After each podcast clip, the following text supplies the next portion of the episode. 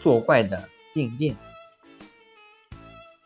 公路上，一辆卡车在疾驶，突然间，一声巨响，从后面的槽舱里喷出一个大火球，随即点燃了油箱。在司机刚刚跳出驾驶室的一瞬间，一声巨响，汽车报废了，司机也受了重伤。造成这一不幸事故的原因，要从一塑料桶汽油说起。因为爆炸是从那里开始的。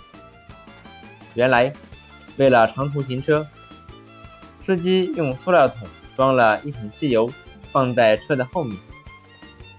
行驶过程中，桶里的汽油不断的晃动，和塑料桶壁摩擦撞击。由于汽油和塑料桶。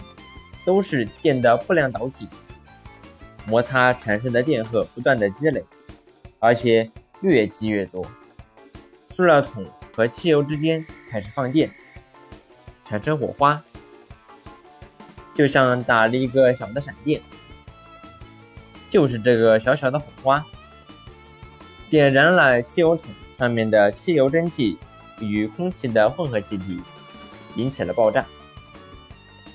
静电火花不仅会引起汽油的爆炸，砂糖、面粉、茶叶末、奶粉、咖啡粉、镁粉、铝粉、木粉等，如果在空气中悬浮的数量达到一定的程度，也都会因为静电火花或其他火花而产生爆炸。在工业史上，面粉厂、铝制品厂因为空中的粉尘太多。发生爆炸的事常有发生。静电是在摩擦中产生的。在干燥的冬天，用梳子梳头，常常可以听到噼噼啪啪的声音，这是梳子和头发之间在放电。我们从地毯上走过去摸铁手柄，常会在手指和门柄之间打一个火花。如果你的手距离门柄一厘米左右就开始放电打火的话，那么你身上的电压至少等于电视机显像管阳极上的电压，也就是一万多伏。这个电压大约是我们点电灯的电压的五十倍。既然人身上有这么高的电压，可为什么不会被电死呢？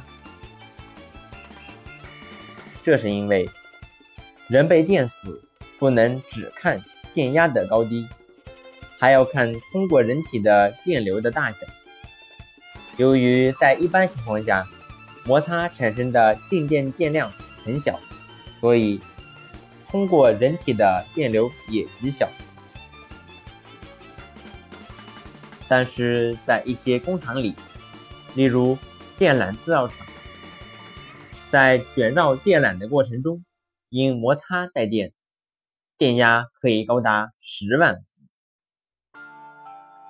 积累的电量也很多。不小心用手去触摸电缆的话，有的人被击倒在地，不省人事。这些都是静电有害的一面，因此，很久以来，人们一直在和静电做斗争。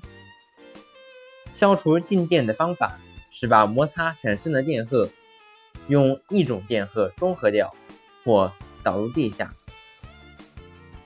物理老师在给学生表演静电实验的时候，最怕的是阴雨天，因为潮湿的雾气中含有大量的水蒸气，实验中产生的静电在不知不觉中就被潮湿的空气导走了。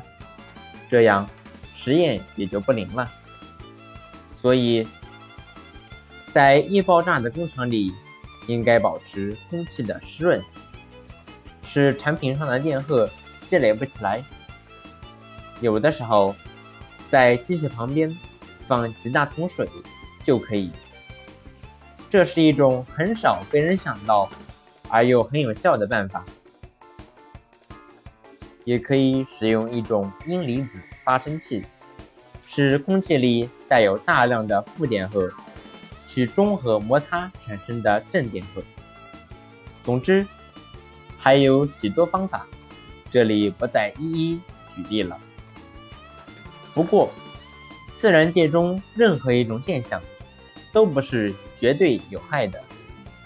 静电现象在我们的生活中也有许多可以应用的地方，例如。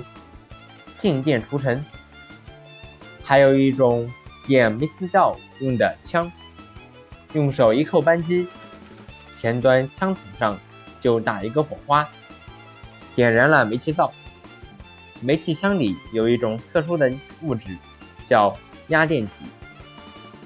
扣扳机的时候，对它产生了压力，于是，在这个物质的两个表面上。